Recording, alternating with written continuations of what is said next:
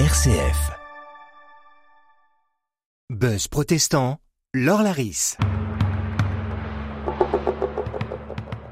Bienvenue, chers amis auditeurs, en ce début d'année dans le Buzz protestant sur RCF Loiret. Chaque semaine, le Buzz vous informe, vous fait réfléchir, vous accompagne. Au début de chaque mois, nous consacrons l'émission à l'actualité protestante, comme vous le savez. Cette année, il sera aussi question de grandes figures du protestantisme qui peuvent aujourd'hui encore nous inspirer, enrichir notre réflexion, nous aider à avancer. Le 6 décembre dernier, nous avons présenté Wilfred Monod, théologien et pasteur protestant, prédicateur d'un christianisme à la fois spirituel et social, dont la pensée a profondément marqué le protestantisme français. Comme annoncé, nous évoquerons aujourd'hui la fraternité spirituelle des veilleurs qu'il a créée avec son fils Théodore Monod en 1923, il y a presque un siècle.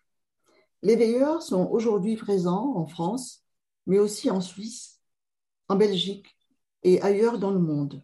Nous accueillons pour en parler Madame Claude Cobertou, prieur de la Fraternité spirituelle des veilleurs depuis 2012. C'est ça. Vous êtes aussi auteur de livres de prières dans la collection Veiller et prier chez Olivetan. Veiller et prier, une orientation spirituelle que l'on relie facilement à la fraternité spirituelle des veilleurs. Pouvez-vous, pour commencer, nous dire quelle est l'histoire de la création de cette fraternité? Alors cette aventure des veilleurs, elle commence euh, quand euh, Wilfred Monod, euh, mais avant d'être pasteur, il entre à la faculté de théologie de Montauban en 1888. Et en fait, il est, il est un peu choqué par l'ambiance qui règne parmi les étudiants. Et il va déjà là œuvrer pour favoriser un recueillement personnel et pour approfondir la vie de prière.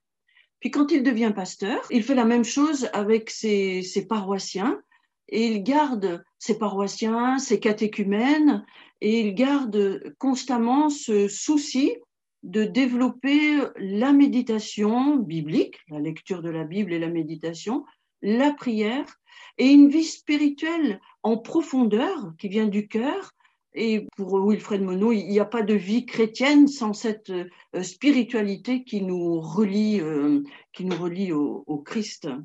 Et cette idée de créer tout d'abord ce qu'il appelait un, tiers-ordre protestant euh, des veilleurs, c'est au fil des années que ça a mûri parce qu'il envisageait un groupement de, personnes qui seraient unies dans un effort commun et méthodique pour suivre le Christ et pour réaliser euh, la vie du Christ, chacun à son niveau. Et c'est le 20 avril 1923 euh, que ce tiers-ordre protestant des veilleurs est constitué autour d'une douzaine de personnes. Alors son fils, qui a été aussi un, un de ses catéchumènes, Théodore Monod, le célèbre savant du XXe siècle, il a fortement euh, contribué à cette constitution du tiers-ordre. Il a travaillé la règle avec son père et euh, il a vivifié ce tiers-ordre, aujourd'hui Fraternité spirituelle des veilleurs, par des écrits et par un livre de prière. Voilà comment est né cette, euh, ce tiers-ordre protestant, maintenant Fraternité protestante des veilleurs. D'accord. Euh, vous avez parlé de la règle à laquelle a contribué Théodore Monod. Est-ce que vous pouvez nous parler de cette règle? Oui. Alors, la visée de la règle, tout d'abord, peut-être j'ai envie de dire, ce n'est pas de suivre une loi d'une manière stricte, mais la règle va être là pour nous aider à discipliner notre vie. Et euh, j'aime bien dire que, en fait, elle est comme euh, le, bâton du pèlerin qui l'aide à marcher sur sa route. Et la règle va nous aider jour après jour à avoir une, harmonie euh, dans notre vie. Et cette règle, il y a trois moments pour l'essentiel dans, la journée, qui sont le matin, avec une lecture de la Bible qui peut être méditée, puis la prière. Au milieu du jour, c'est en communion avec tous les frères et sœurs veilleurs, mais peut-être aussi avec d'autres, c'est réciter euh, les béatitudes. Euh, on pourra y revenir après sur les béatitudes. C'est un, un, texte que nous prenons dans l'évangile de Matthieu au chapitre 5. Il y a aussi les béatitudes dans l'esprit de Luc, mais pas tout à fait dans, dans le même esprit. Et Wilfred Monod a plutôt choisi le texte de Matthieu au chapitre 5. Et nous disons ces béatitudes là où nous sommes placés dans ce temps de, midi. Et ça nous unit les uns aux autres. Alors ça, c'est le deuxième moment de la journée, dans le temps de midi. Et le troisième, bien sûr, c'est le soir, avec peut-être un regard sur la journée. Euh, certains veilleurs préfèrent euh, mettre la lecture de la Bible et la méditation, plus la méditation le soir. Et puis, bien entendu, euh, la prière. Ça, c'est les trois moments de recueillement chaque jour qui sont les piliers de notre journée. Et pour la semaine, nous avons deux temps particuliers qui sont le vendredi, euh, qui se veut euh, un hommage à l'œuvre de Jésus-Christ, principalement autour de sa passion et de sa résurrection, mais de sa vie en général. Et on donne un verset biblique tous les vendredis euh, et qui est une aide à la, méditation euh, sur l'œuvre de Christ euh, dans sa vie et puis qui s'est euh, terminé par la, crucifixion, mais aussi la résurrection. Ça, c'est pour le vendredi. Et le dimanche, la règle propose de s'unir aux, frères et sœurs des paroisses dont nous faisons partie, parce que la fraternité spirituelle des veilleurs ne se substitue pas à l'Église, mais elle encourage les veilleurs à être euh, dans sa paroisse un, paroissien, euh, un petit priant au milieu des autres priants et de participer à cette joie du dimanche qui est la joie du Seigneur ressuscité. En vous écoutant, je comprends pourquoi on dit que cette communauté de prière est parfois présentée comme un monastère, dit-on, monastère sans moine, sans mur, parce qu'il y a une règle qui structure euh, l'ensemble des frères et des sœurs euh, qu'il soit en Suisse, qu'il soit en France, qu'il soit en Belgique, parce qu'il y a une règle qui, journalièrement, les ramène au même moment, dans la même démarche spirituelle. Voilà, tout à fait. On peut parler un peu d'un monastère invisible. Et c'est vrai que euh, le moine est euh, celui qui est à la fois seul devant Dieu dans sa relation et qui est normalement en communauté. Mais nous, on est une fraternité dispersée, mais unie euh, dans ces temps de, prière et surtout dans ce temps de midi des béatitudes.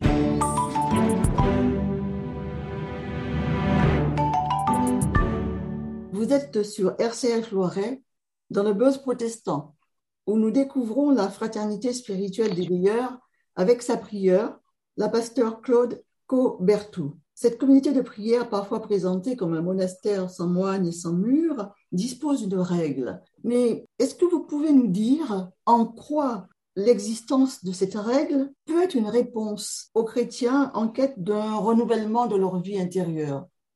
En quoi la règle peut-elle structurer la vie spirituelle? Alors la fraternité offre ce, chemin de spiritualité avec euh, notre règle. Il y a d'autres parcours aussi, bien sûr, mais on s'aperçoit de plus en plus qu'il y a de nombreux chrétiens qui sont en, en recherche d'une vie spirituelle profonde qui dépasse le simple fait de leur religion, euh, des rites ou d'aller au culte ou à la messe chaque dimanche. Et hum, ils désirent vraiment une relation euh, de cœur à cœur avec le Dieu de Jésus-Christ. Et la fraternité peut être cette école de prière qui ouvre à cette vie intérieure où l'on se pose vraiment dans la prière pour une relation profonde avec Dieu. Et hum, cette relation profonde avec Dieu nous transforme un peu de l'intérieur, apportant de l'harmonie, de la structure, de la discipline dans notre vie qui est parfois complètement éclatée dans le désordre du monde. Ça apporte de la sérénité et un équilibre qui peut avoir, bien entendu, des rebonds euh, pour de meilleures relations et des meilleures euh, action vis-à-vis de nos semblables. Disons que la relation profonde avec Dieu change aussi notre relation euh, aux autres. En fait, plus je m'approche de Dieu, plus je suis comme, euh, disons, euh, disponible aux autres. Dans la joie, la simplicité, la miséricorde, n'est-ce pas la devise? Voilà, oui, c'est ça. Alors, c'est une des devises principales de, euh, de la fraternité spirituelle des veilleurs. joie, simplicité, miséricorde. c'est une, une devise qui a été choisie par le pasteur Wilfred Monod et qui reflète l'esprit des béatitudes.